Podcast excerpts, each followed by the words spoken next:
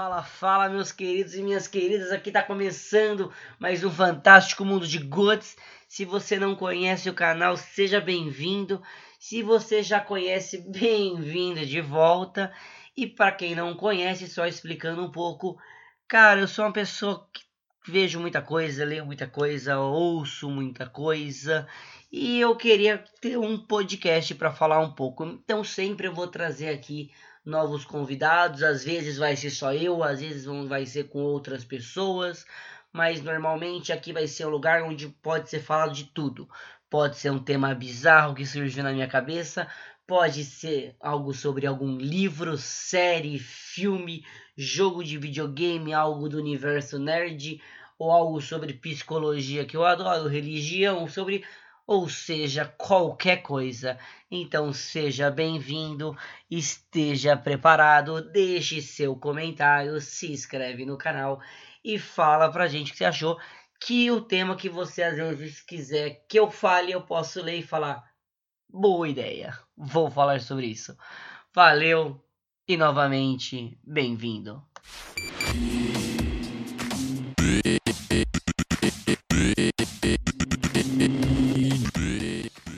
Estamos começando aqui o primeiro Fantástico Mundo de Goods. E cara, para gravar comigo hoje, tem aqui a Rita. Rita, se apresente. Oi galera, eu sou a Rita, tô aqui, participo com o Goods no QuestCast e vim falar de Kingdom Hearts. Vamos lá. I've been having these weird thoughts lately. Is any of this for real or not?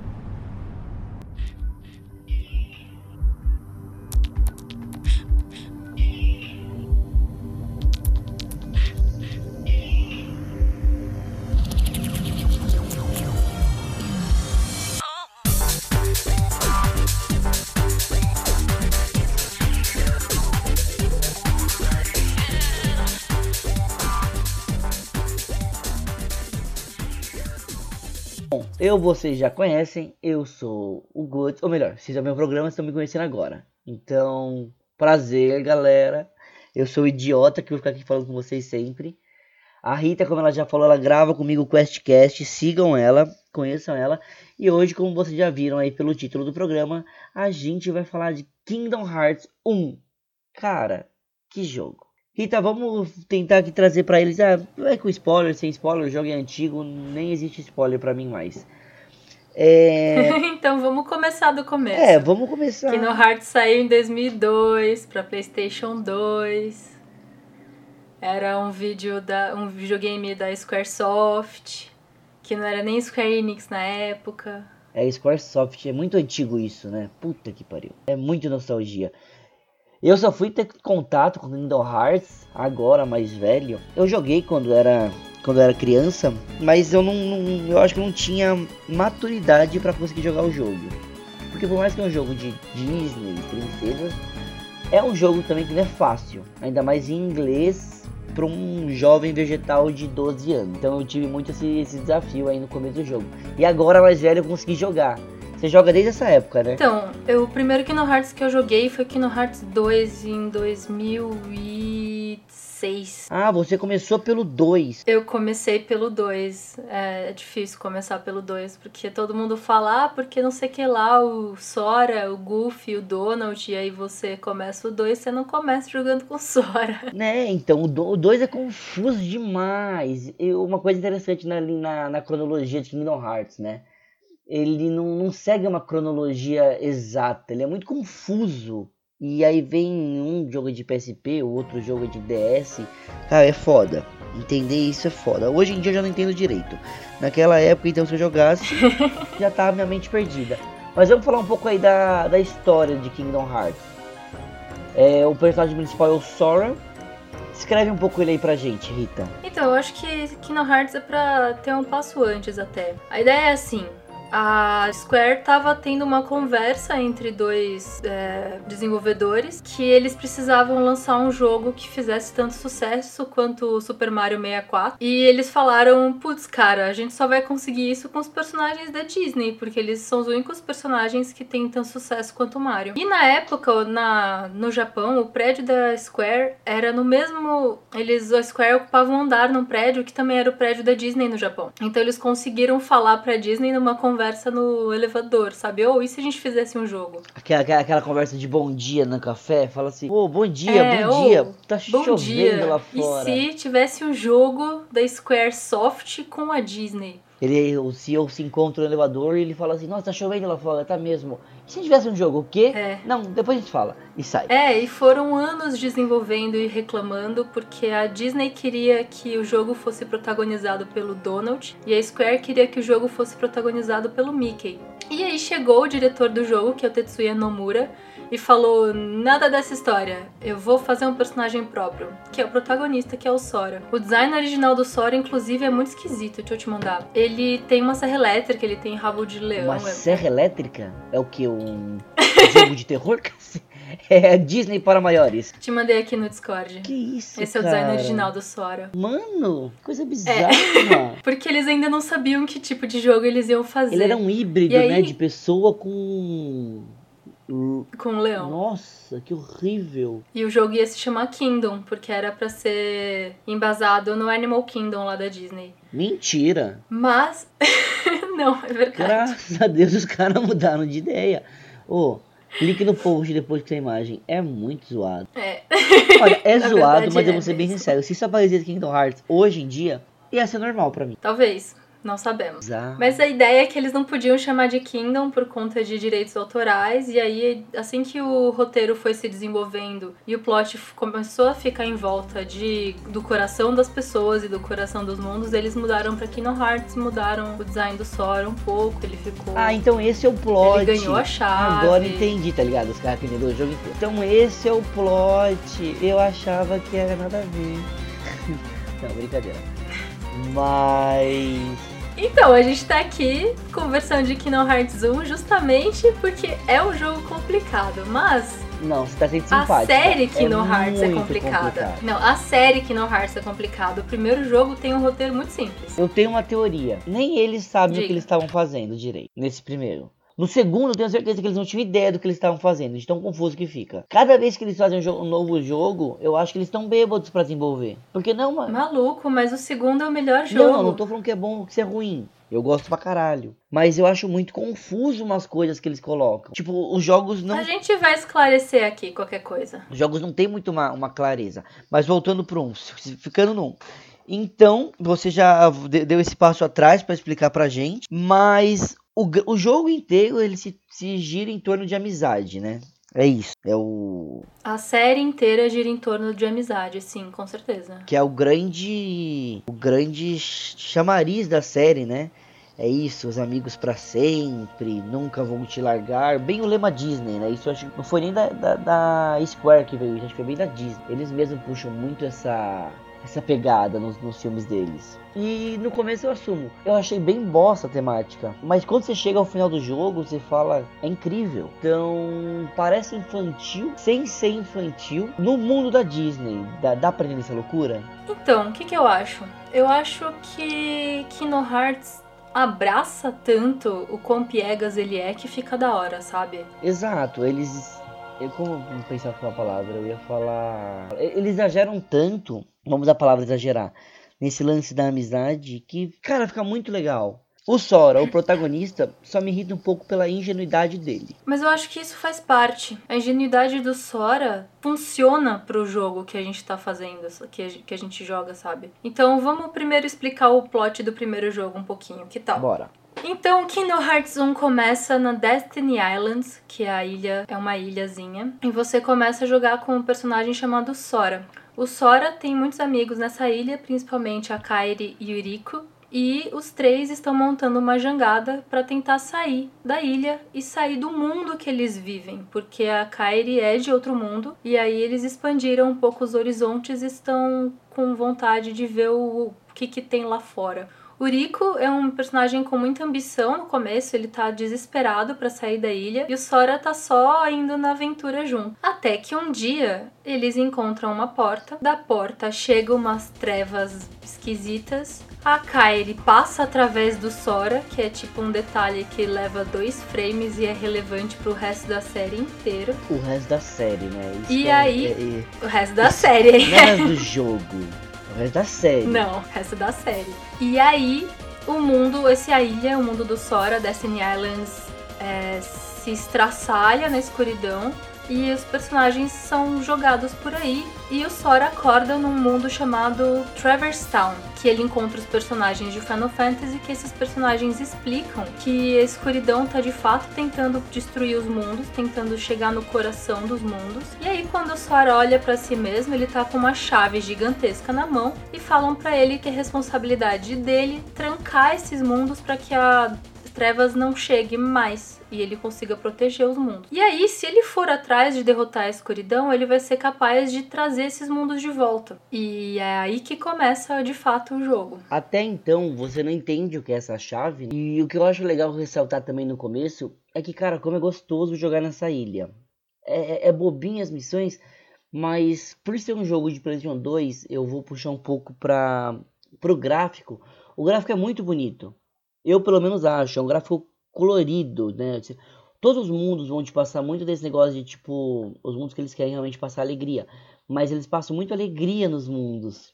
Isso que é, eu acho muito bacana. É muito colorido e você sente uma grande diferença quando você sai do um para os outros. Porque no um, ainda assim, por ser o mais antigo, tem muitos tons pastéis.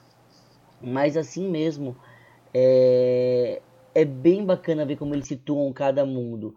Como essa ilha, no começo, ela tá sempre é, no sol, iluminada, colorida. Você realmente faz uns minigames no começo do jogo com os outros nativos da ilha. Então, É, são, é o tutorial e os outros nativos da ilha são personagens de Final Fantasy X, que saiu no mesmo ano. Isso, mas é muito, é muito é, amistoso esse começo pro jogador, tipo, nem parece que é um tutorial, porque é gostosinho, é divertido passar isso aí.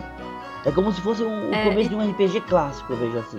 É, porque na época ninguém sabia direito o que, que era um RPG, né? 2002. Exato. Mas eu acho que o detalhe mais importante é que você se diverte fazendo as missõezinhas da ilha e você tem a chance de fazer uma corrida contra o Rico. É, E, cara, é muito difícil e quando você consegue ganhar é muito da hora. Então o jogo não precisa te dizer que o Rico é meio que o seu rival. Você, como jogador, tá tipo, mano, eu vou derrotar esse brother. E é muito satisfatório quando você ganha dele. exato, cara. Eu vou tipo, ser bem sincero. O jogo, eu adoro o jogo, mas o começo desse jogo me cativa muito. Cara, era muito divertido esse comecinho. Eu lembro da. Tinha uma que ela. é, Não era queimada que jogava. Tinha da queimada também, mas tinha uma que é meio tipo um vôlei. Tinha que ficar jogando a, a bola pra cima. Cara, como era divertido. Então esse começo eu, me cativou no jogo. E como eu falei, não é nada bobinho. Você se diverte nesse começo, nesse tutorial, você nem sente. Aí na Traverse Town, que você depois entra, você vai passar. é- é- Esse é um mundo que você. Eu não terei todos ainda, mas até então vai estar presente grande parte dos jogos. Não todos os jogos da Traverse Town. Então, eles definem Traverse Town como um mundo transitório que acontece quando os mundos estão precisando de ajuda. Então, nos jogos de Kingdom Hearts que os mundos não estão precisando de ajuda, não tem a Traverse Town. Hum, entendi, entendi. É, eu tô agora jogando BBS, ainda não encontrei, que é o Birth by Sleep. Mas. É, o Birth by Sleep é um prequel, se passa 10 anos antes do primeiro jogo. É, então tô. Então, de fato, os mundos estavam tão tranquilos Tô ainda. descobrindo isso. e só que o que eu também posso dizer é muito quando, quando começa a jornada do, do Sora, eu isso aconteceu comigo. Não sei se é algo bom ou ruim, tá? Mas eu esqueci um pouco qual era a minha missão no jogo, que era você tá lá pra fechar os mundos, basicamente isso, correto? Não só isso, você tá lá pra f- trancar os mundos pra que a escuridão não chegue e você tá lá pra salvar. Então, assim, quando o Sora cai em Traverse Town, ele percebe que a Kairi e o Rico não estão com ele e ele quer achar os amigos. Que são nossas duas missões principais do jogo: achar eles E, sei E a gente também tem que salvar as princesas. Mas isso só vai ser revelado lá pra frente. Isso não, não é tão no começo que você entende as princesas. Eu acho que vai ser uma met- Você não entende, mas o jogo te diz a importância delas desde o começo, porque um dos primeiros mundos da Disney que você visita é o da Alice. E aí, ao invés de você fechar o mundo com um lacinho bonito, ele se, a Alice desaparece no final e você fala, ué. Mas o que, que aconteceu? E você não sabe o que aconteceu. Então, mas o, o, o que eu queria dizer é que assim, eu não fiquei tão focado em qual era a, a minha missão, digamos assim. Eu ficava muito mais assim, caraca, eu tô no mundo do Tarzan, que animal. Vou lutar contra o Clayton. Foda-se o que eu tenho que fazer. Eu quero matar o Clayton. Nossa, eu tô em Agraba, eu vou lutar contra o Jafar. Ah, eu tenho uma missão? Foda-se, quero que todo mundo se foda. Eu quero lutar contra o Jafar. Esse foi o, o- o- muito meu ponto. Eu ficava muito encantado com os mundos. Como eu, eu, eu passei muito, muito tempo da minha infância, né, vendo esses desenhos, então era muito satisfatório quando você ia de um mundo pro outro, você falava, caraca, eu fui engolido pela baleia do Pinóquio. Então era muito bizarro e é muito divertido simultaneamente. Que eu deixei de focar um pouco, tipo, tem muito jogo que você faz assim, eu tenho que salvar a pessoa. Então você vai jogando assim, ó, salvar, salvar, salvar, salvar, salvar, eu tenho que, sei lá, fazer alguma coisa. Esse eu perdi um pouco o foco. Não tô falando, por isso que eu não sei se é algo bom ou ruim, mas eu perdi, sabe? Se eu falar assim, cara, como eu tava focado, não tava. Eu tava, tipo, curtindo Tá. os mundos e tentando explorar o máximo deles e voltando pra bater nos bichos. Aí isso não, não consigo definir se é um problema ou não, porque eu me diverti de uma outra maneira. Então talvez até Eu acho que também depende um pouco de como você jogou. pode ser. Quando eu tinha 16, 17 anos, umas amigas minhas iam viajar e elas tinham um PlayStation 2, eu nunca tive um console, e elas me emprestaram por duas semanas. E foi aí que eu joguei o Kingdom Hearts 1 e o 2, mas eu joguei, mas eu joguei correndo pra poder devolver. Então eu tava muito focada em acabar os mundos da Disney logo pra eu ver a história. Então os mundos da Disney nunca me pegaram. Eu quase não acabei o Kingdom Hearts 1 porque eu tava um level muito baixo.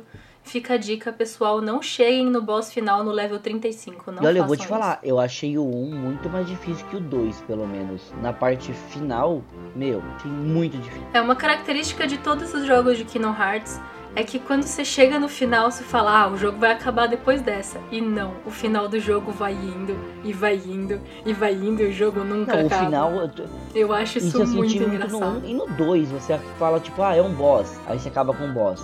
Aí não vai ter um save point. Save point, tipo, se você não salvar, voltar e salvar, você tá ferrado no 1. Não tem muito isso, né? Porque você luta contra. Eu, me falhou o nome agora. Mas as trevas gigantes. Só que antes de você lutar contra as trevas finais em Destiny Island, Island você tem que antes você tem uma outra luta. E se você não salva, você tá ferrado. Então, Gods, eu acho que você apagou da sua memória, porque você começa o final do jogo do Kingdom Hearts 1 numa boss rush de, sei lá, 90 Não, é, bosses então, é espalhados e tem aquela sala. E aí você luta contra o Ansem e aí ele muda de forma e aí essa 78 não é nem vezes, mesmo né? minha fu- forma final. É muito. Nossa, o final de Kingdom Hearts 1, isso acontece no 2, isso acontece no DDD, isso não lembro se acontece no Birth by Sleep, mas isso também acontece no 3. Eu lembro que eu Maluco. ia, eu ia É começar característico a jogar e eu falava assim, cara, tipo, matei um boss, da hora. Zerei o jogo. Aí vem outro boss. Caraca, outro boss. Fui, matei o boss. Ah, zerei o jogo. Só que é isso, sem brincadeira, umas que umas cinco vezes, facilmente, facilmente.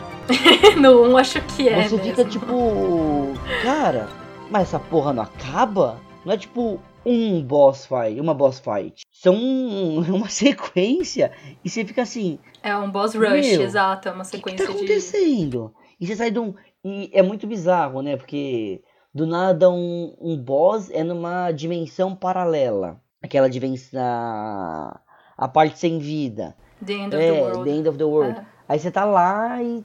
Cara, é tudo escuro, você tem que lutar com aquele bicho gigante. Você, você é puxado de lá. Aí você volta pra Destiny Island pra lutar de- no, no céu bonito que eu brinquei. Aí você sai de lá, você vai pra outro lugar. e não vai parando. E você fica assim, cara, eu ia jogar tipo meia hora, chega a acabar o jogo. Eu tô nessa uma hora e meia. É, leva umas duas horas quando você acha que o jogo vai acabar. É muito impressionante. Sim, o legal, gostoso é que você nem percebe, né? Então. E, e, mas foi muito interessante também isso que você falou de como as nossas experiências do jogo foram diferentes, né? Que como eu falei, eu ficava até evoluir o máximo que dava em cada mundo eu realmente farmava. Meu Deus do céu, eu não tinha nem high jump direito quando eu cheguei Nossa, no final eu ficava farmando, eu batia, eu voltava, eu falava, caraca, eu quero, eu quero upar ele, mas eu quero ver mais esse mundo, o que, que dá pra ver? Nossa, tem um baú lá que eu não peguei, lembrei, deixa eu voltar para aquele baú. Então eu ficava muito farmando. Então acho que o meu final foi um pouco mais do 1, pelo menos, um pouco mais fácil talvez que o seu. Porque realmente eu cheguei no. Eu cheguei muito alto no final. Não vou lembrar o, o level. Então, por sorte, eu tava no PlayStation da minha amiga e ela já tinha chegado no level 99. Eu usei o save dela e vi o final do ela jogo. Ela chegou no level 90? 99, sim, é o Mano, level mais alto do que essa no farmou. E Não, do ela 2? farmou muito. E do 3? Ah, sim, ela quis platinar os achievements do jogo. Aí uma coisa que eu nunca tive coragem de fazer. E nunca vou ter. Eu consegui fazer no 2, mas eu perdi o Não, save. mas eu acompanhei o 2. Foi treta também você conseguiu 2. Eu lembro que eu tava na casa do Gabriel. Foi. E vocês estavam tentando platinar. É. Meu, como foi difícil isso para vocês.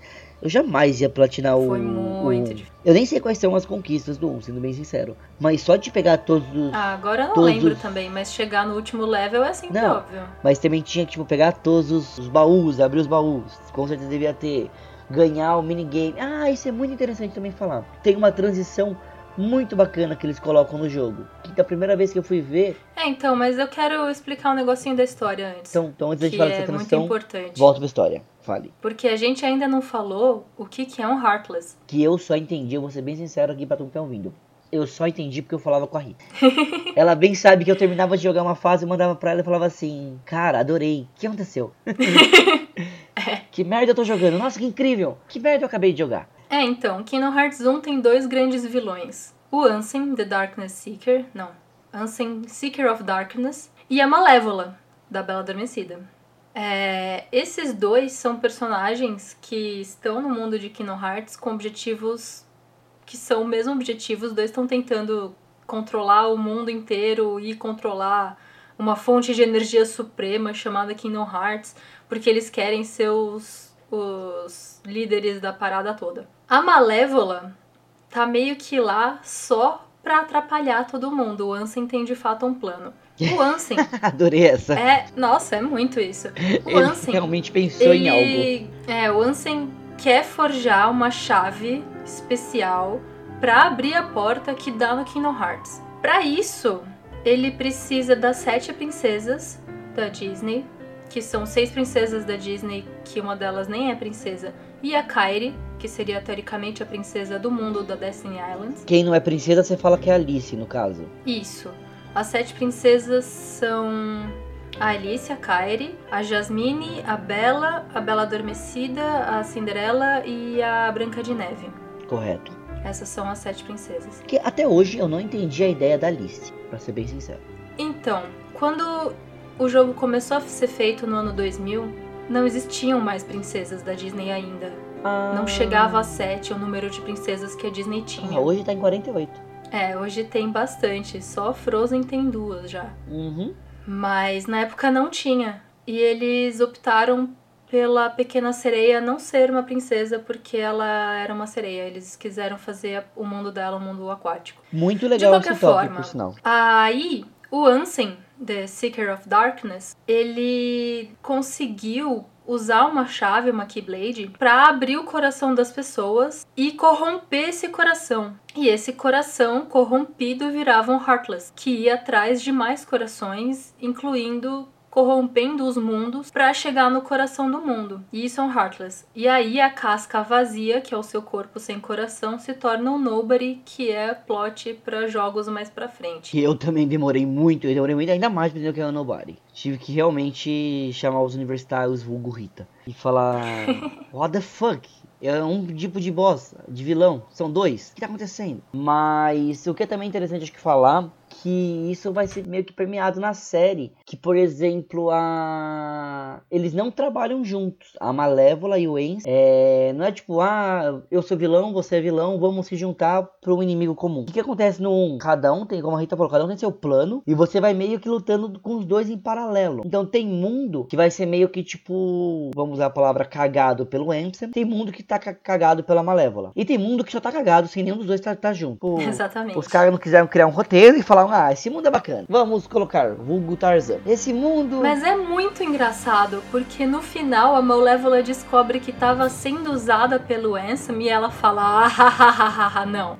Não. Exatamente. Não, não. E ataca ele. É maravilhoso. Malévola é sempre ótimo. E é, é, é, isso é interessante também, porque eles colocam uma vilã da Disney como a vilã geral, que recruta muito dos outros vilões para trabalhar para ela. Então é muito bizarro você ver o Capitão Gancho falando que trabalha com a Malévola em alguns casos. Você fala, é, eles What? fazem meio que uma liga de super vilões. E aí tem a Malévola, o Capitão Gancho, Jafar. o Oogie Boogie, o Jafar. Oogie, a Oogie Boogie, muitos não conhecem, tá? Ele é do Estranho Mundo de Jack, eu pelo menos não, não conhecia. Até o, o filme exato. Eu não lembrava, pelo menos, o jogo. Não lembrava, pelo menos, quem era o Oogie Boogie. Mas. Poxa, melhor. Ai, todos os vilões têm músicas tão boas. Exatamente. Mas o que era muito legal também, que é muito legal, é você ver isso, né? Tipo, a união, é, a conversa do- dos personagens e dos mundos desconecta. Você vê do nada eles andando, tipo, num mundo que não são deles. Aí você fala assim, nossa, a Malévola tá andando nesse mundo. Nossa, que, que surreal. E olha, atrás dela passou um outro personagem. Então isso também era bem interessante, esse contrapeso que eles faziam. E também pensar assim, a Sim. Malévola, que era a vila da Disney, a, a chefe mor dos vilões, acaba meio que mostrando um lado dela que não é nem que ela ajuda os outros, mas ela se revolta contra o vilão criado pro jogo. É porque a arrogância é uma das maiores características da Malévola, mesmo na história Exato. dela, da Branca, na Bela Adormecida. E transcreveram isso pro jogo, que é bem bacana, mas assim, bem legal mesmo. Isso eu gostei muito. Eles pegam eles pegam é, esse ponto e trazem. Sem contar que também eles colocam todo mundo que você vai, você repete as cenas dos filmes no jogo.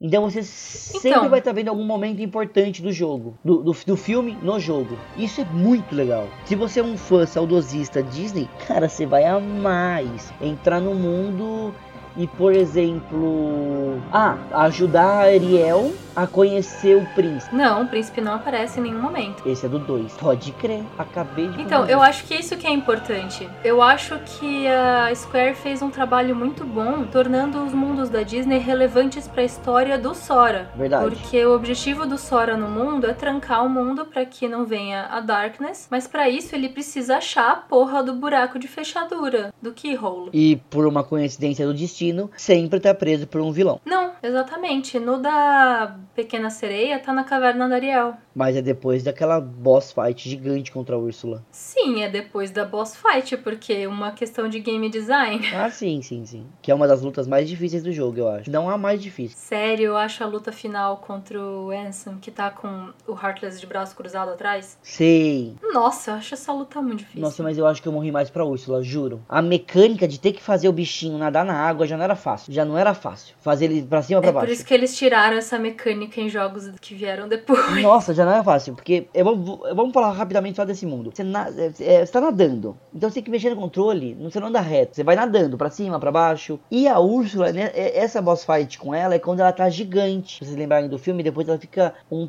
Ela vira um Kraken. é, isso. gigante. E lutar com ela nisso, nessa água, sobe e desce, sobe e desce, e ela joga você pra longe, você tem que voltar, você tem que, tipo, bater na Ela cospe bolhas na sua cara, dá muito dano. Nossa, é, mas é- eu achei a Essa do eu acho que foi a pior. difícil. E uma das mais fáceis pra mim foi a do, do Clayton. Que a do Clayton no, no Tarzan, eu nem percebi que era uma boss fight. Então, tipo. A do Clayton é meio esquisita, porque a luta contra o Clayton abre uma parede e você fala, tem mais mundo? E aí É. você tem mais mundo, Eu- e aí você derrota o Clayton de novo. Mas é muito facilzinho. E Jafar, Jafar foi fácil também. Jafar tem uma. Ah, do Jafar é fácil. Tem uma que também é muito. Essa parte do Jafar é muito tonto. Você tem que ficar. O Iago ele pega a lâmpada e fica voando meio que pra. Proteger o Jafar. E você tem que bater em água para pegar a lâmpada. É, então, mas assim, tem várias coisas em Kingdom Hearts que são muito retrato de como eram RPGs japoneses nos anos 2000, sabe? Sem dúvida, sem dúvida. É, é, eu considero um dos primeiros da, da nova geração que realmente se conceituaram. Então, ele é um dos primeiros RPGs que não era por turno,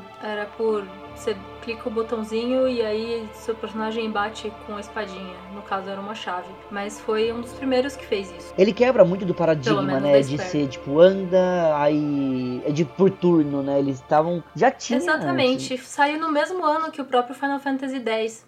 Final Fantasy X é um dos melhores RPGs de turno que a Square já fez, sabe? Exato. Square ganhou pouco dinheiro nesse ano, viu? Foi um, foi um ano que a Square nem faturou. Mas uma coisa também que eu queria ressaltar. Você quer, quer comentar mais alguma coisa da história, Ri? Eu acho que da história é bom ressaltar que a ideia é assim: o Sora, na Traverse Town, encontra o Donald e o Goofy que estão tentando achar o Mickey. E o Sora tá tentando achar Uriko e a Kairi. A Kairi tá meio é, vegetativa e Uriko tá tentando salvar ela. Adorei e é essa. É vegetativa. Não, mas ela tá. Não, não, sim, foi muito bom. E o Uriko tá tentando dar um jeito de salvar a Kairi e ele é corrompido pela Malévola. E nisso Uriko vira meio que um antagonista do jogo. A Kairi não tá fazendo nada e o Sora tá lá tentando achar os amigos e o Uriko fica com ciúmes do Donut e do Goofy. É por isso que a parte de amizade você tem tanto apelo nesse jogo. E um pouco Quando o Rico ele é um pouco ganancioso final, também, né? Então.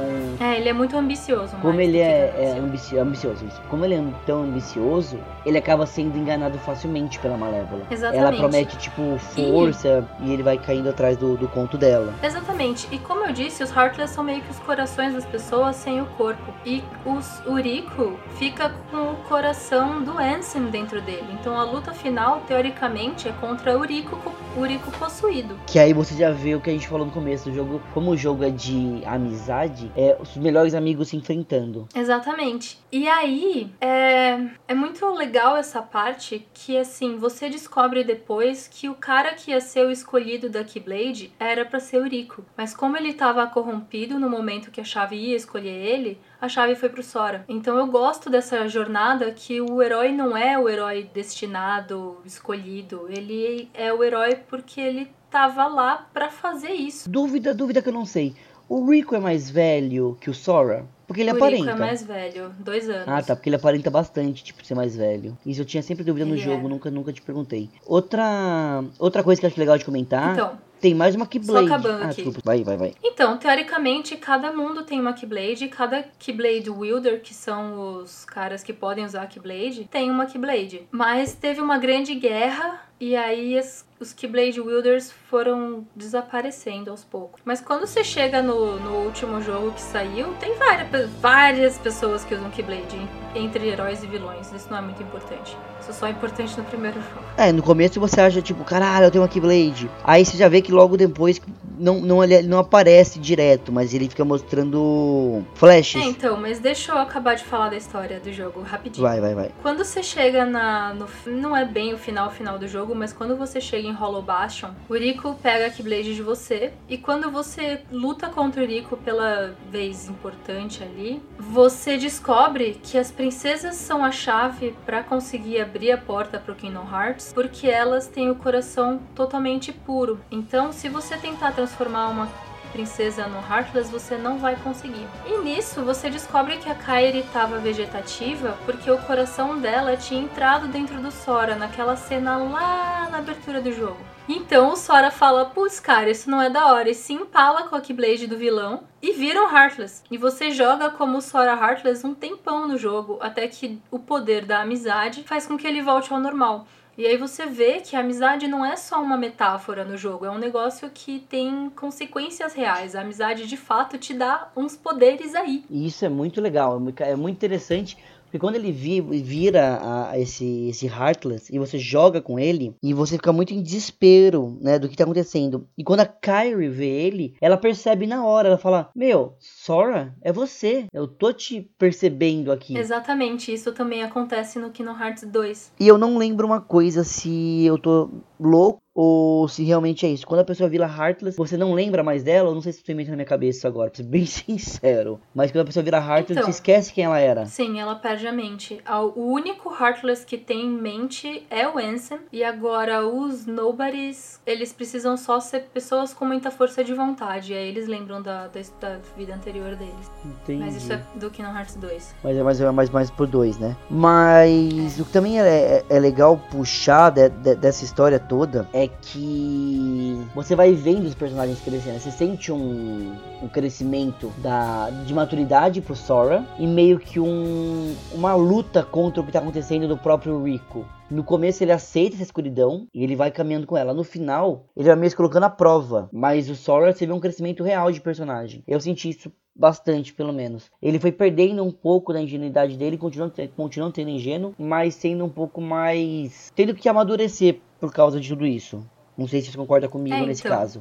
Mas eu senti que ele Eu amadureceu. concordo muito. E isso foi uma sacada muito louca da Square, porque a Square, o Tetsuya Nomura, decidiu fazer a história de Kingdom Hearts acompanhando os mesmos personagens e se desenvolvendo. Então eu acho que a jornada do Sora é mesmo aprendendo sobre a amizade e tentando proteger os amigos. E a jornada do Rico é tentando ver que não precisa ir pra esquerda ou pra direita, pro lado bom ou pro lado mal. Ele pode seguir o caminho do meio. Então, Kingdom Hearts é muito sobre essa separação entre o claro e o escuro, tanto que tem a Keyblade do Realm of Light e a Keyblade do Realm of Darkness. E o Rico consegue a Keyblade do, da alvorada, sabe? É o, o sol nascendo. Ele pega a Keyblade chamada The Way to Dawn, que é isso. Mas isso é também mais pra frente. E seguindo um pouco a história, já que a gente já tá. Já estamos falando dela, o final é, meu, surreal. Não, fa- falando sério. Sim. Tem, tem jogo que você joga, chega no final e fala assim: caralho, eu perdi tempo de vida jogando essa merda. Sério mesmo? Pra ver esse final?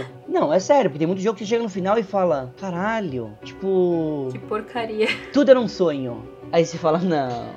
Não, perdi aqui 24 horas jogando esse jogo. Tudo um sonho, irmão, não. Vou te matar. Aí, mas você chega no final desse e é, é muito do que você falou. Você vê essa, é tipo yin yang, o bom, o mal. E meio que assim, falam pro Rico: você não precisa ser bom, você não precisa ser mal. Você pode ser os dois, desde que tenha um equilíbrio dentro de você. Saiba controlar esse Exatamente. equilíbrio. E o Sora não, o Sora não tem essa parte mal. O Sora é tipo luz pura. O, é o que dá a entender, ele é só luz. O Rico tem essa darkness dentro dele, que ele vai ter que começar a fazer assim, tipo, pera, eu tenho minha darkness, mas eu tenho minha luz. Então eu posso lutar contra os dois. E aí você pensa assim, nossa, o final do jogo vai ser Disney, bonitinho. Eu não considero esse final de jogo bonitinho. Nem aqui nem na China. Nossa, o final do 1 é incrível. É triste. Porque a ideia é Eu, assim. eu acho, eu acho muito triste o final. Não sei se você sente esse, esse sentimento. Mas eu olhava e eu falava, cara. É, se você realmente tiver im- imerso no jogo, você percebe que assim é um fio tão delicado que é uma felicidade pra eles, mas simultaneamente é uma grande tristeza, porque eles, eles se encontraram para se afastar. É, então deixo aqui spoiler pra quem nunca viu realmente o final do jogo. No final do jogo, o Ansem conseguiu abrir a porta pro Kingdom Hearts, que acaba sendo a porta que dá pro Reino das Trevas, pro Realm of Darkness. E o Mickey descobre que essa porta só dá pra trancar pelos dois lados ao mesmo tempo, com a Keyblade do Realm of Light e com a Keyblade do Realm of Darkness. O Sora tem a do Realm of da o Light e o Mickey pega pra ele, ele vai até o Realm of Darkness pra pegar a Keyblade de lá pra conseguir trancar essa porta. Então o Sora, junto com o Donald e o Goofy do lado da luz, fecham a porta. O Rico, junto com o Mickey, fecha do lado das trevas. E aí os dois juntos conseguem trancar a porta e impedir que a escuridão tome os mundos e com isso eles conseguem resgatar os mundos anteriores. E aí você tem o encerramento do jogo que o Sora encontra a Kairi de novo e ele- os mundos estão se reconstituindo, então eles se separam novamente e o Sora cai numa encruzilhada com o Donald e com o Goofy. Então o Rico tá no Realm of Darkness, não sabemos. A Kairi voltou pra Destiny Islands, não sabemos. E o Sora tá perdido num mundo que ninguém sabe qual que é. E é muito. É e muito, o jogo acaba aí. É muito surreal, né? Porque o Rico, teoricamente, tá com o Mickey. Que aí você vê o Mickey e você fala, caraca, finalmente, né? Apareceu o rei. Que ele, ele acho que no final ele fica bem mais presente. Então você já sente isso e você vê que eles estão juntos. Ah, e, também é outro contra, contraponto. Quem é a pessoa de mais luz dentro da Disney? Porra, se não for o ratinho favorito do mundo, não sei quem seria. Não, mas isso é que é interessante. O Mickey pega pra ele a Keyblade do Realm of Darkness. Exatamente. Então você já fica assim, cara, teorica, teoricamente, de pensar de maneira muito, muito, muito boba. O Mickey, se a gente fosse ver, ele ia estar com Sora.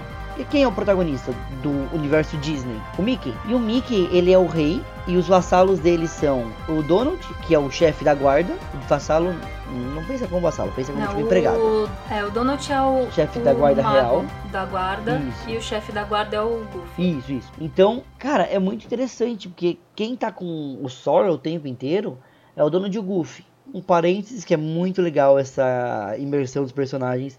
Ele deixa tudo mais leve e engraçado. Mas É, então, é o Donald, o Goofy e o Sora chamam o Mickey de rei. O único personagem que chama o Mickey de Mickey é a Minnie e o Eurico. porque o Rico São os únicos personagens. já meio que mostra uma amizade, por isso que ele é, chama ele porque de o Eurico faz uma baita amizade com o King Mickey. É como se fosse assim, a amizade que o Sora desenvolve com o Pateta e o Donald é a amizade que o Rico desenvolve com o King Mickey. Com Mickey. Então, Exatamente. fica faz essa separação. Eles o- o- os três se encontram basicamente pra se afastar. Então, cara, não é não é feliz É. no final, é tipo assim, você completou uma parte da jornada, mas a jornada é longa. Tá fudido. Exatamente. Você ainda vai ter que andar muito. Mas assim, isso é muito muito prazeroso. E fazendo aqui também, acho que um, um outro parênteses que eu acho muito muito importante a gente, a gente comentar disso nesse jogo é a trilha sonora. Era o que eu tava pensando agora.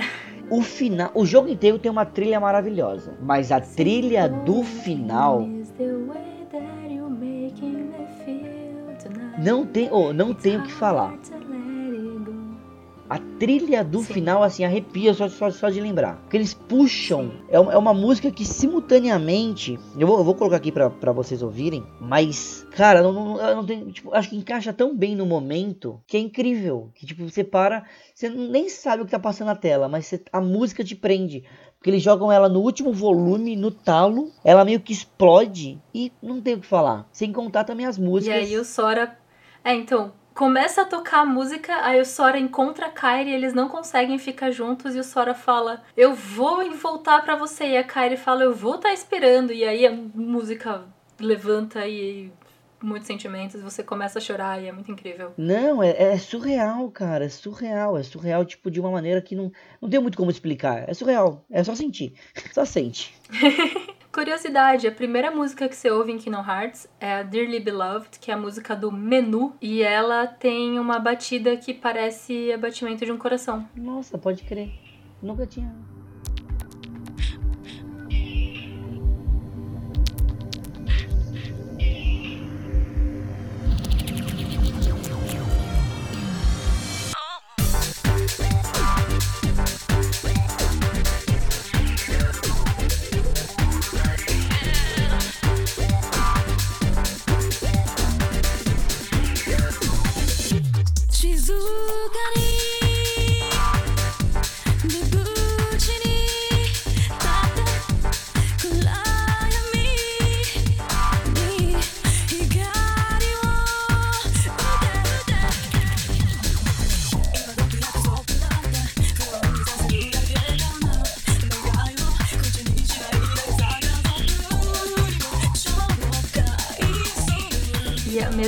Música do menu de todos os Kingdom Hearts. A Yoko Shimomura fez Todos. remixes da mesma melodia pra todos. E também tem a música padrão de toda vez que entra no mundo novo, que é aquele tan, taran, tatan, que vai em todo, todos os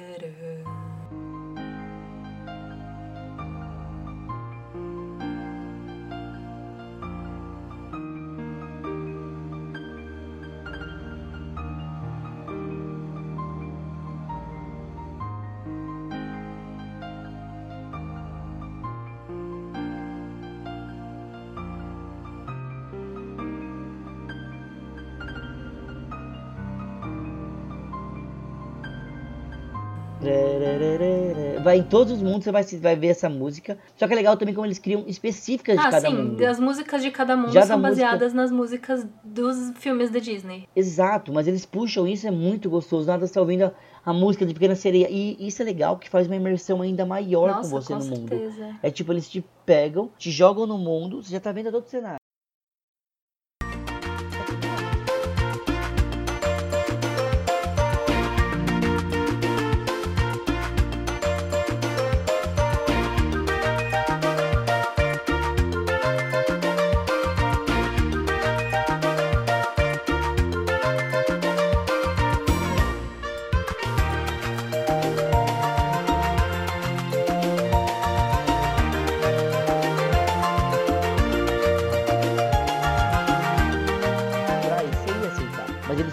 Música por trás, tem um cenário, e os caras te colocam ainda, tipo, com uma trilha sonora que te remete à música. Então, assim, é um jogo que serve, acho que pra todas as idades. Se você é mais velho, te serve. Se você é mais novo, te serve. Se você é- não conhece nada de Disney, vai te servir. Que também tem uma temática Sim, legal. porque é um jogo de qualquer forma muito bonito, os personagens são cativantes, a história é confusa, mas é da hora. Se você não gosta de jogo de lutinha, você pode só fazer as partes da navezinha, que de um mundo pra outro tem a Gummy Ship. Que é o que eu ia falar lá atrás, que tem que, que é legalzinho. É legal sim, umas horas cansa. Eu, eu, É, eu sim, um pouco. Mas eu acho legal que eles dão um motivo do porquê os personagens da Disney não podem cair de um mundo pra outro, sabe? Tipo, eles explicam, né? Você tem que É, passar pela navezinha, não é assim, tipo, ai. Os mundos teoricamente estão isolados um do outro. E aí você precisa de uma nave feita de um material especial que pode atravessar, ou você usa um portal das trevas que te permite atravessar, mas ele acaba te corrompendo. Então tem os personagens em outros jogos que usam uma roupa preta que consegue te proteger dessa, dessa escuridão. Uma dúvida, você chegou a upar a nave? Que dá pra você upar, dá pra brincar na nave, colocar pecinhas. Ai, no primeiro jogo eu acho muito chato, Nossa, eu não. não fiz nenhum até agora. Eu não. No segundo jogo, eu usava. Se você fizer muitos pontos, você ganha uma nave melhor. Então eu usei a nave melhor que eles tinham. É, eu sempre ia. Mas no 3, nossa senhora, eu perdi muito tempo fazendo a navezinha. O 3 é incrível. Sério mesmo? Eu, eu- do 1 eu não fiz e do 2, do 2 eu só Nossa. pegava. a- Porque eu upando, né? Você escolheu uma nave. Eu achei o- a navezinha, a Gummy Ship do 3, melhor do que vários mundos da Disney. Caraca. Mas sem spoilers pra você que eu ainda, ainda não não joguei, o jogou. 3 eu não joguei. Tô, tô quase. Tô no quinto jogo da franquia de 10. Tô longe pra caralho. 10, não eram 11? Não, são 10, né? São 10 se não contar o do celular. Ah, eu conto de celular. Se contar o de celular, é 11. Mas aí, teoricamente, a franquia, teoricamente, a franquia acabou agora. Falaram que pode ter, ter coisas abertas aí. Mas também, pu- puxando aqui um outro ponto do 1, eles introduzem algo bem interessante, que são os summons. Nada você pode, no meio de uma ah, luta, nossa. summonar um amiguinho pra te ajudar. Que aí tem de opção o Simba, o Dumbo, o Bambi e o Mushu. São É, amiguinhos. mas o Mushu você só consegue no final do jogo, então as pessoas só descobriram que o Mushu existia quando eles jogaram o jogo pela segunda vez. Caraca. Eu, eu descobri antes, mas então, eu, eu quase não usava os summons. Só quando, tipo, ah, nossa, tem isso aqui. É que eu, eu sinto uma coisa no jogo também. Tem tanta opção, tem tanta coisa, você deixa muita coisa de lado. É, então, é que pelo menos no 1 e no 2 e em alguns dos outros, à medida que você vai ficando mais forte, você vai ganhando mais coisa. Exato. Então, no final você tem muitas opções, mas isso é bom porque faz com que você se sinta muito forte. Isso, No isso. 3, eles te deram todas as, eles te dão todas essas opções desde o começo. Então esse escalonamento de poder não é tão visível. Hum, tá. Não, porque no começo você não consegue nem pular no jogo direito. Aí depois. Nossa, eu acho que a animação de pulo do 1 é uma das piores coisas de Kingdom Ah, é Hearts. horrível. Porque o Sora pula com a, po- com a perna aberta e você não consegue prever onde ele vai cair. E às vezes você cai na bordinha do negócio escorrega, às vezes não escorrega e você não sabe pra onde você vai. E você tem que ir voltar. E o mundo do Tarzan é muito chato, porque ele é muito grande. Nossa, Não, o Ah. problema nem que, que é grande o mundo, é que toda vez que você erra a porra do pulo no mundo do Tarzan, você cai da, da árvore. E aí você tem que lutar contra mil Heartless pra subir de novo e tentar pular. E aquele pulo que dá agonia, tudo bem, isso é uma coisa que se você jogar hoje em dia, tem que relevar. Vai com mente aberta. sim. Porque você vai Em pular, 2002 era um ótimo pulo, mas hoje em dia você percebe que, Que é é, uma animação um pouco, pouco polida. você vai vendo o personagem andando. E se você não tá na beiradinha pra pular, Aquele negócio, você pulou, você você sentou o dedo no botão. Ele vai ir pra cima, ele vai pro lado, só que ele não vai chegar na borda, ele vai cair. Aí você vai de novo, aí você vai, e do Tarzan tem cipó. Tem que pular de um cipó pro outro. Meu, Ah, é só apertar X com tudo que você tem. É isso. Só com o dedo. E uma coisa que é dedo. interessante também falar é que quando a gente tá falando aqui dos summons, que a gente tá falando lá atrás, os summons só você consegue summonar os mundos que. os personagens dos mundos que teoricamente não existem mais. Que foi destruído. Eu acho que os summons são meio que easter eggs. No primeiro Kingdom Hearts, teoricamente, acharam na data mining do jogo, né? Abriram o programa do jogo e foram olhando o que tinha lá. E tem os modelos do Buzz Lightyear e do Woody pra serem summons. Mas eu- a Disney não tinha os direitos dos personagens na época. Que é a Pixel, Pi- Pixar, né? Isso. Então os summons são meio que pra ser easter eggs e eu gosto como ao mesmo tempo que são easter eggs, eles são canon. Então no Kingdom Hearts 2, quando você vai no mundo da Mulan, o Mushu conhece o Sora, o Donald e o Goofy, porque ele era um summon do 1. Exato, isso é muito bizarro. A mesma coisa o Simba, né? Ele olha e fala assim. A mesma coisa Nossa, sim, você exato. aqui, que legal. Aí você fala assim, cara, é o, o, o Mushu, Mushu, é não, foi o Simba. O Mushu até lembrava, mas o Simba eu fiquei olhando e falava assim, mas da onde se conhece? Será que eu pulei alguma parte do mundo? Não sei. Eu juro, eu demorei muito tempo pra lembrar que o Simba era um Summon, porque o não sei porque eu lembrava. Porque ele até, até, até fala, né? Ah, meus amigos, a gente se encontrou já. Aí você puxa. O Simba Mas tem... mim, o Sam, os Summons é tudo filler, porque no Kingdom Hearts 2, um dos Summons é o Chicken Little e ele podia só desaparecer, que não ia fazer diferença. Não, esse aí é horrível. Ah, o 2 sem brincadeira. Eu usei acho que. No 1 um até que eu usei, vai, umas três vezes cada um. No 2, eu acho que tem uns que eu nem testei. Não, testar eu testei. Eu nunca uso Pra- Summon pra nada, pra- meu Deus do céu. Porque eu gostava de ver uma introdução. Quando você usa o Summon, ver uma introduçãozinha. É legal a primeira vez. A segunda e terceira eu só quero participar da luta e não quero ver mais. Mas. ah, eles ajudam, né? Querendo ou não, eles dão uma, uma ajudinha. É que eles consomem muito da, Então. da mana, né? É que você, como jogador médio que a gente é, não precisa do Summon. Mas na speedrun, pra eles, eles pulam metade de Hollow Bastion usando o Summon do Dumbo. Sério? Nossa, é incrível. Caraca. Vou, vou ver isso. Eu não tinha visto, não. Eu achava que eles seguiam meio que. Não. Meio que tran Não, tranquilo. tem, tem um lugar ali que não dá pra pular, você tem que atravessar o castelo duas vezes pra pegar vários elevadores chatos. Eles usam o sumo do Dumbo, sobem um pouquinho, dão um high jump e plup, estão do outro lado do castelo. Nossa, que suave. Pulou meia hora de gameplay. Nossa, meia hora fácil. Nossa, é fácil, incrível. fácil. Tem uma hora você não pode passar se você não matar os bichinhos. Sim. Ah, outra coisa legal também de comentar é que quem anda sempre com o, o, o Donald, o Goofy, Pateta, e o, o, e o Sora é o Jimmy Cricket.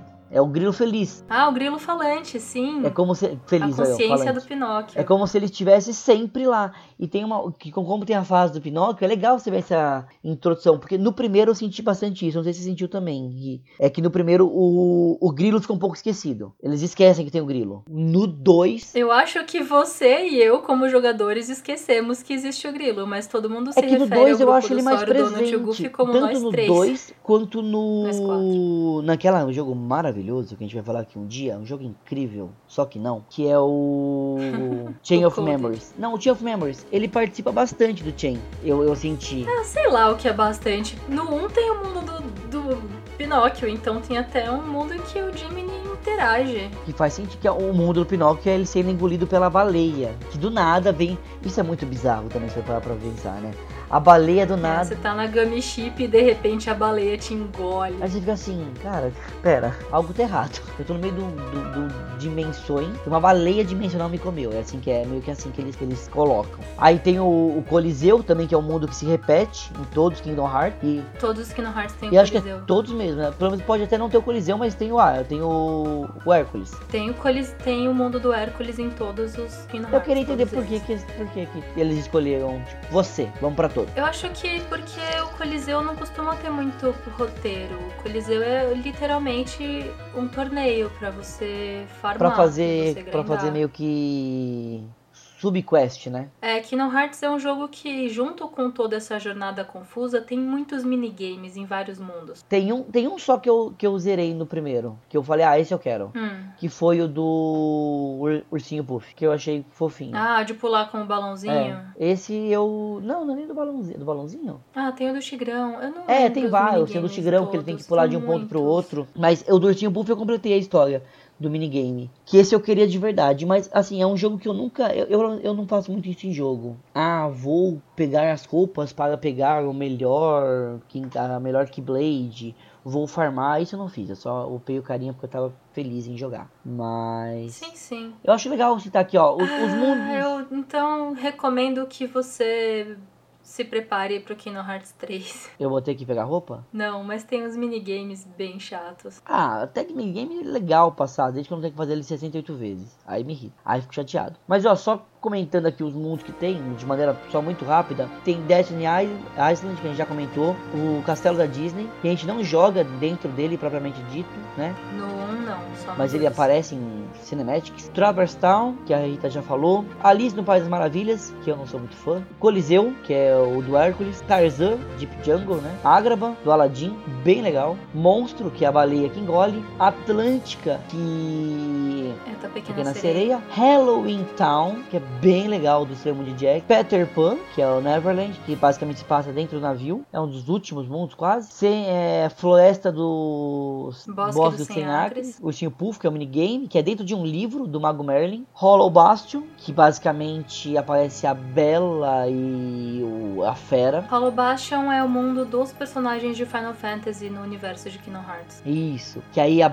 a Fera tá tentando salvar a Bela. É legal essa. inserir essa parte. End of the World, que aí é o basicamente a última parte. Aí depois tem o The World That Never Was. O mundo. The World of Never Was no Kingdom Hearts 1 aparece numa cutscene especial Bem rápida. que nem todo mundo consegue chegar. É, você vai conhecer no 2 isso. E o Dark World. Que a gente vai também pro que Dark é o World. mundo que tem a Boss Rush É, também. a gente vai. E como a gente já citou, hum, é incrível as lutas, não tem nem, nem o que falar. Mas eu queria aqui, ó, uma coisinha, Rita. Vamos fazer aqui só uma, uma perguntinha. Quais são os seus dois melhores mundos do Kingdom Hearts 1 e quais são os dois piores que dá preguiça? Tá, do Kingdom Hearts 1 eu gosto muito do de Hollow Bastion. Eu acho que Hollow Bastion é um mundo muito bem feito, mesmo que os elevadores sejam meio chatos. E eu gosto Nossa, bastante do primeiro, lembrei que são agora. Destiny eu Islands. lembrei agora, sério, eu lembrei agora do elevador. Que desesperador era aquilo. Sim. Nossa. Mas o começo, a Destiny Islands, eu acho um mundo muito incrível, porque o jogo começa lá e acaba lá. E eu acho que isso fecha, completa o jogo de uma forma muito boa. É legal, né? 360 que eles dão. Eu achei que você ia falar de Halloween Town, sendo bem sincero. Então, eu prefiro Halloween Town no segundo. Entendi. No primeiro eu acho. Eu acho que o. O castelo do Oogie Boogie que você tem que subir e destruir essas. Eu acho muito chato. Cara, eu, eu, eu gosto bastante desse final, de verdade. Então, eu não acho tão chato quanto o Deep Jungle. Meu Deus, eu acho o mundo do Tarzan muito chato. É bizarro, porque assim, eu tenho essa raiva do mundo Tarzan, mas é um dos mundos que eu mais adorei jogar. Sendo que, tipo, eu mais olhei e falei assim, caralho, Tarzan, eu gostava muito. Fã. Hashtag E fã. o outro mundo que eu não ligo é o Olympus Coliseum. No 1, eu acho que as coisas lá é só chatice e é isso. Então calma, você não liga pro Deep Jungle e Olympus Coliseum. Isso. Bacana, ó, vou falar dos meus. Eu Tá gosto muito Destiny Island. Esse começo, essa, essa introdução é simples e é muito bacana. Muito bacana mesmo. E eu vou ficar com Deep Jungle, por mais que tenha todos os problemas, eu gostei muito da, tipo, eu sou, era, era fã do Tarzan, então aqui vai mesmo por, por saudosismo. Eu gostei real. Jogaria de novo, mesmo passando raiva. Meio, meio ambíguo, né? Acho que eu sou algum tipo de torturador e nem sei. Eu gosto de sofrer, mas o que isso é foda. Mas eu gostei. E eu não gostei mesmo, olha, que eu não jogaria Alice no País das Maravilhas, eu achei muito chato, muito chato. Uma péssima cenografia, tipo, Então, é que o Alice você tem que catar uns negócios que você não sabe onde tá, mas depois que você passa por esse mundo e você decorou onde estão as coisas e você vai jogar o jogo de novo, é rapidinho. não, mas honestamente eu não achei feio, mundo feio, sabe? Sei. Aí não não gostei. Se eu pudesse não jogar de novo, se eu tivesse um jogo sem ele, eu ia gostar mais. Apesar que gostei que ele não aparece de novo na série. E olha, eu acho que eu vou ficar outro que eu não gosto, talvez o monstro. Eu É, o monstro. Tem outros jogos em que o monstro aparece, tipo no DDD. E no DDD o mundo do monstro é muito mais legal. muito melhor. Muito melhor. Ah. Porque eles usam mecânicas mais interessantes. Então tem os negócios que você bate e o mapa vira de ponta cabeça. Então ao invés de ser só um mapa que você pula e bate, é tudo uma coisa roxa lá, você tem que prestar atenção onde você tá e pra onde você vai, como um labirinto. E é muito mais legal. Ah, é legal, porque cara, se você for pegar, tudo bem, tem o jogo antigo, não tem nem o que falar. Mas o monstro nesse é o mesmo card design pra todas as partes que você entra. Só muda. Um é mais elevado, um é mais baixo. E eles querem remeter ao intestino de uma baleia. Que nem sequer lembra que é uma baleia. Parece que os caras tomaram um doce, tá vendo tudo brilhar e piscar. E você fica assim, mano, que é isso que é tá acontecendo? muito viagem de ácido, com É certeza. muito viagem no ácido. E eu, eu, eu, eu, eu não gostei. Eu achei, tipo, eu fiquei com preguiça. Eu andava e falava, tá, já vi isso. Aí você dava, tá, já vi isso. E eles fazem o tipo de labirintozinho, né? Tipo, e aí, pra onde você vai agora, hein, jovem? Achei chato. Eu ia colocar Hollow Bastion, mas eu gostei mais de Hollow Bastion que Monstro. Hollow Bastion eu fiquei com preguiça por causa dos elevadores. Isso me deu muito bode. É que Hollow Bastion tem muita coisa, é um mundo muito longo. E as coisas boas são muito boas. E as coisas ruins você passa reto. Você Exato. esquece. Todo mundo, todo As mundo que partes tem do aqui... elevador você nem lembrava. É, exato. Todo mundo que tem aqui tem a sua parte meio negativa e tem a sua parte boa. Mas tem os que prevalecem. Por exemplo, Halloween Town. Cara, eu gostei. Não é, não é- é animal, mas não é ruim. Então, agora Monstro e Alice não tem nem o que falar. Alice eu rasgaria esse mundo facilmente. Lá vá, cancela. e também acho legal comentar que tem alguns mundos que quando eles entram, eles trocam de.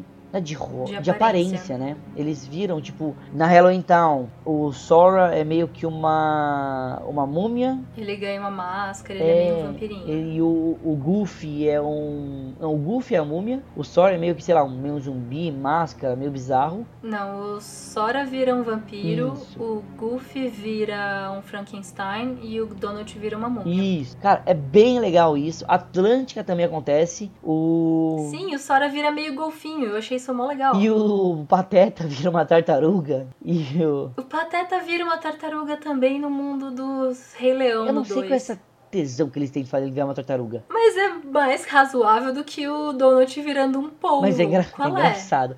O correto ia ser o, o contrário. Porque aí se o. O. Não, porque o Goofy vira um escudo, o poder dele é de defesa, então faz sentido com o gameplay. É, tem razão, tem razão. E são só esses dois, né? Ou tem mais algum que eles mudam? Tinha mais um, né? No 1, É, ou são só esses dois? ah, no 1 acho que são só esses dois. Porque Neverland. Nada. É, não, são só esses dois. No Kingdom Hearts 2 eles levam isso um pouco mais adiante. É, acho que tem um ou dois mundos a mais. No Kingdom Hearts 2 são vários mundos diferentes. Não, não, mas eu digo assim, que há um, um ou dois mundos a mais que eles viram, que eles trocam também de card design. São tipo três mundos que eles viram. Acho que chega a quatro. Eles aumentaram o mundo de, de troca de figurinha. Sim, eles trocam de roupa várias vezes, mas como o Kingdom Hearts 2 é pra mesma pro mesmo console, pra PlayStation 2, eles conseguiram pegar muita coisa do Kingdom Hearts 1 e usar o mesmo. Eles usaram os mesmos modelos de personagem. Então isso permitiu que eles pudessem fazer mais coisa, porque a base do jogo já estava estabilizada,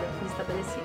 Aí é legal. E pra terminar, que acho que não- já comentamos bastante coisa, não dá pra falar de todos os mundos aqui. Que se a gente for ficar falando de todos os mundos, ponto a ponto, a gente comentou o principal da história. E vai jogar, vai conhecer, vai atrás. Mas antes eu queria um, vamos, uma nota de 0 a 10, Rita, deste Kingdom Hearts 1. Qual sua nota? Então, Kingdom Hearts 1 é um jogo muito bom pra 2002, mas ele envelheceu. Veja bem, a gente já tá em 2019, já saem jogos como, mano, sei lá, tem uns jogos muito incríveis e a gente se desenvolveu muito com essa coisa de gameplay. Eu acho que a história do 1 é muito sólida, ela é muito 9 de 10, mas o gameplay fico muito irritado, o personagem não sabe pular, que ódio. E pra isso eu, me, eu fico com raiva, então o gameplay eu dou nota 6. Legal, legal. Gostei que você não falou assim, tipo, ah, vamos tirar uma média. É uma história que vale a pena ser jogado, é um gameplay que tenha paciência no seu coração. Senão, É. você não vai conseguir. O que, que eu acho? Ó, esse jogo é uma coisa que não me irritou muito. A câmera. A câmera dele não me irritou tanto. Porque a câmera você tinha controle da tela. Isso é algo bom nessa época. É, então,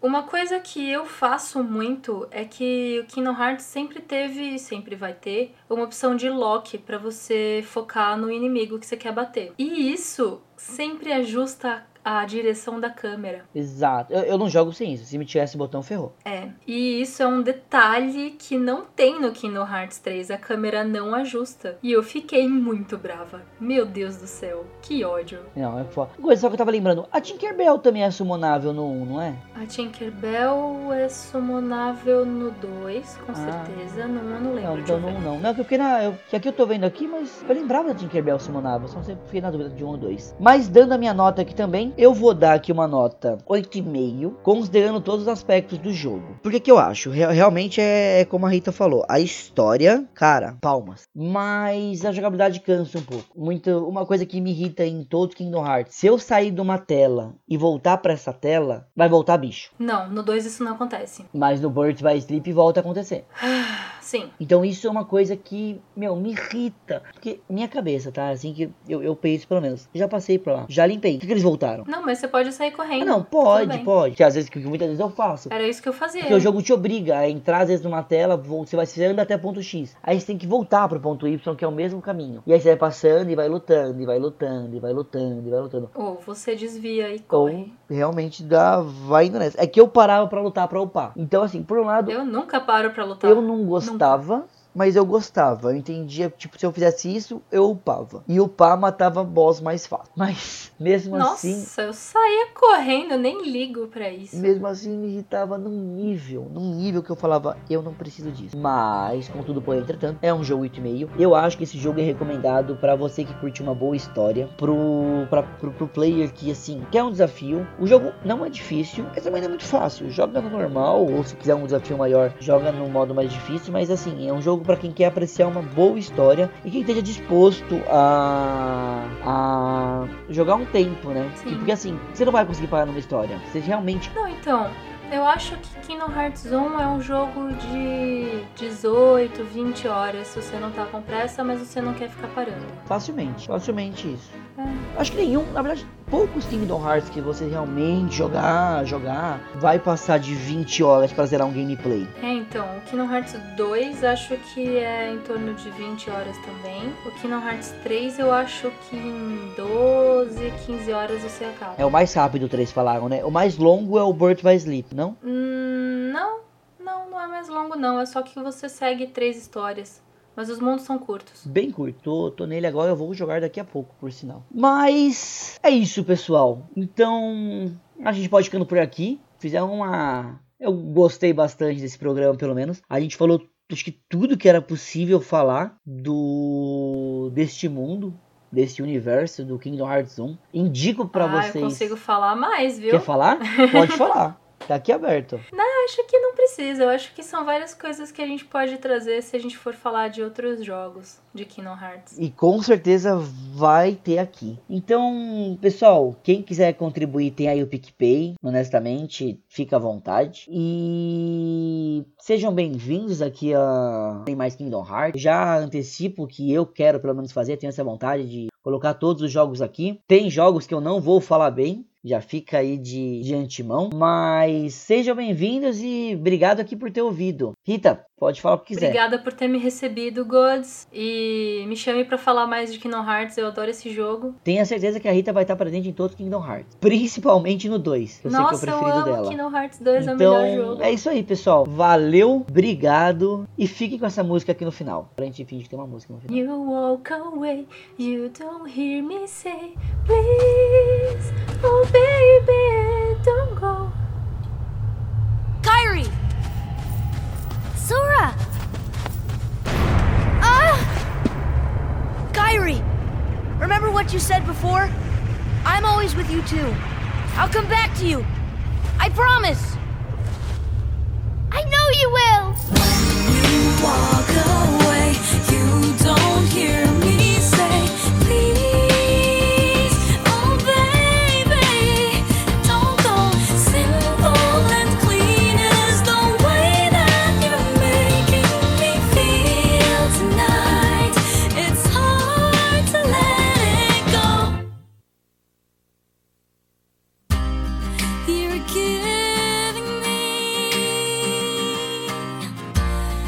to many